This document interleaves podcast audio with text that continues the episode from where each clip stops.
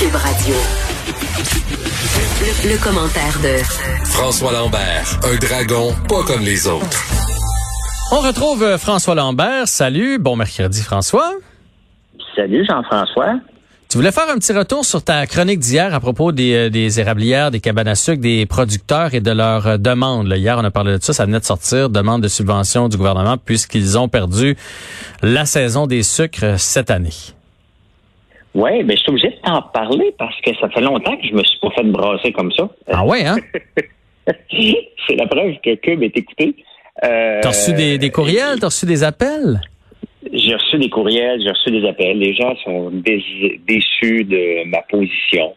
Euh, tu sais, mais c'est faut, faut se remettre en, en perspective, c'est que on demande même pas un prêt d'une subvention, on demande un don. Puis tu vois quand le gouvernement donne dans les euh, comme au Cirque du Soleil 228 millions sans faire un vrai due diligence, lorsqu'ils donnent à un, donne à l'autre. Après ça, tout le monde se dit, ben si on donnait à eux, ben Mhm. pourquoi que tu, tu me plantes moi? Alors que tu devrais planter les autres? Ben, ils ont oublié que je les avais plantés souvent, là.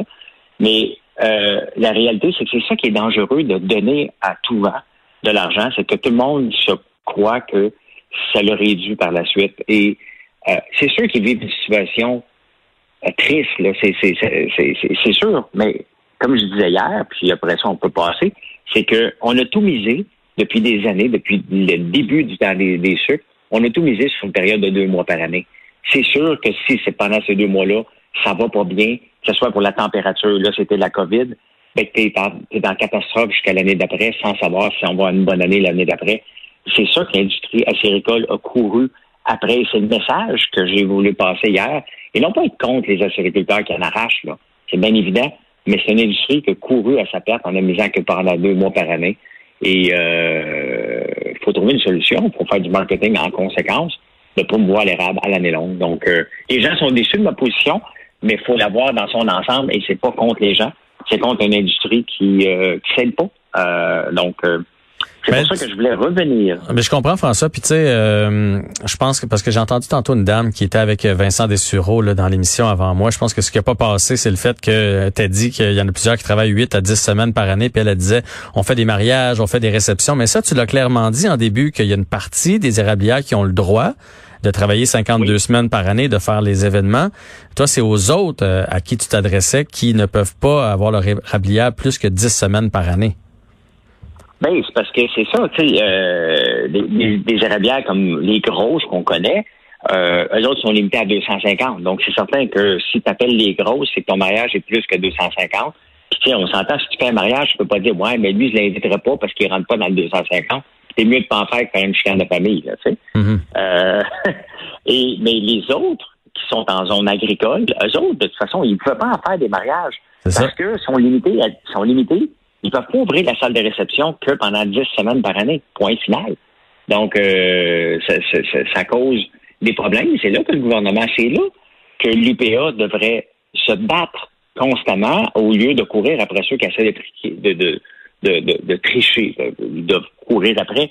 Mais tu sais, avoir un quota pour moi, c'est comme avoir un brevet. Tu regardes pas en avant. Tu passes ton temps à regarder qui est en train de me tricher. Est-ce que quelqu'un suit les règles ou pas? Alors que tu devrais mettre tout ton argent sur le marketing. Ma position par rapport au brevet est la même par rapport à toutes les industries sous contingent. Et euh, c'est ça qu'il faut revoir parce qu'on l'a vu en misant que deux mois par année. C'est sûr que j'ai pas généralisé. Il y en a qui disent, moi, je travaille que 10 semaines par année, puis après ça, j'ai des vacances. Il y en a un paquet. Il y en a là-dedans. Mais euh, c'est un problème lorsque tu veux en vivre que deux mois par année, par contre. Ben, tu vois, quand j'avais parlé avec, euh, je me souviens d'avoir parlé avec euh, le responsable du développement dans le vieux Québec, j'oublie son nom, mais il m'avait dit un peu la même chose. Il avait, il avait dit un peu comme toi, c'est-à-dire les commerçants présentement qui crient famine dans le vieux Québec, c'est triste, mais ça fait des années que je leur dis, vous avez euh, fondé une économie uniquement basée sur le tourisme. Donc, le jour où les croisières débarquent plus, ou qu'il n'y a plus de touristes, pour une grève, où il dit, j'étais loin de me douter qu'il y aurait une pandémie, mais pour que, peu importe la raison, ça va faire en sorte que le vieux Québec va se vider parce qu'une tuque euh, du Canada, euh, du sirop d'érable à 12 pièces la canne dans le vieux Québec ou des, des statuettes de pierre à savon, c'est pas les, les Québécois qui vont aller acheter ça. Puis il leur disait toujours pourquoi on garde pas une partie de notre euh, de notre industrie du vieux Québec pour les Québécois pour qu'ils viennent eux autres aussi pour être diversifiés? Ils l'ont pas fait. Puis là aujourd'hui, ben ça leur pète sur le nez.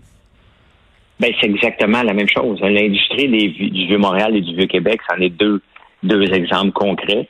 Euh, qu'on a tout misé sur une clientèle parce que c'est de la vache à lait, puis c'était payant, les marges étaient excellentes.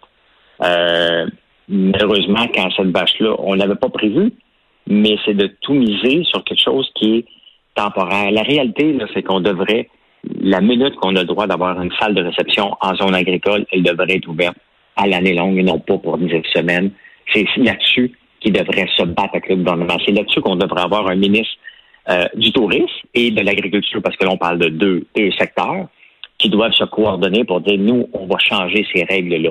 Et c'est là-dessus qu'ils doivent se battre. Mais demander de l'argent pour avoir de l'argent, il n'y en aura pas. Le gouvernement d'Ottawa a dit non d'aller aider le port de Montréal. Arrangez-vous avec la grève.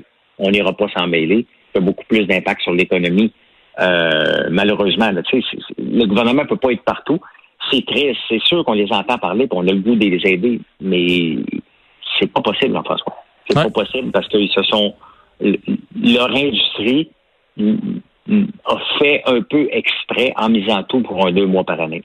Mais on, mais on les comprend, puis on, les comprend aussi parce que quand ils voient les subventions qui se donnent partout, puis tu sais, je, pourrais me mettre dans cette situation-là. Moi, j'ai perdu. Moi, je fais beaucoup de conférences, euh, soirées d'animation, trucs comme ça. J'ai tout perdu ça. Là.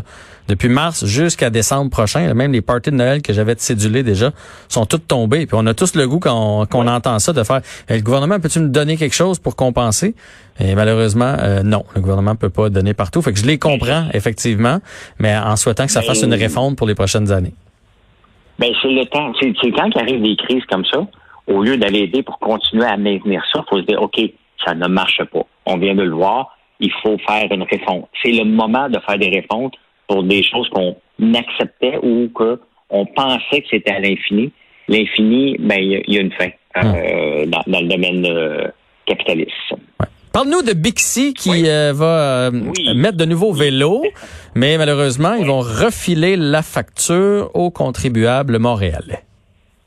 Oui, et tu sais, Jean-François, regardons, on a une mairesse qui traite sur le vélo, qui fait des autoroutes de vélo au détriment de tous les quartiers, au détriment des restaurateurs, au détriment des stationnements. Le vélo doit être popularisé.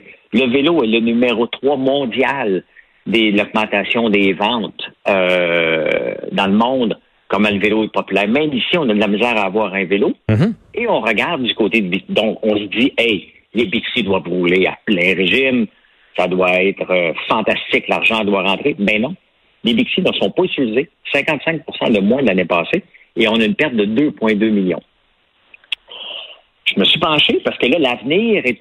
Puis je veux pas. Ben, je vais le planter, là, parce que Alexandre Taillefer dit l'avenir est au, euh, au, vélo électrique. Un peu, j'ai l'impression de réentendre un Théo en partant.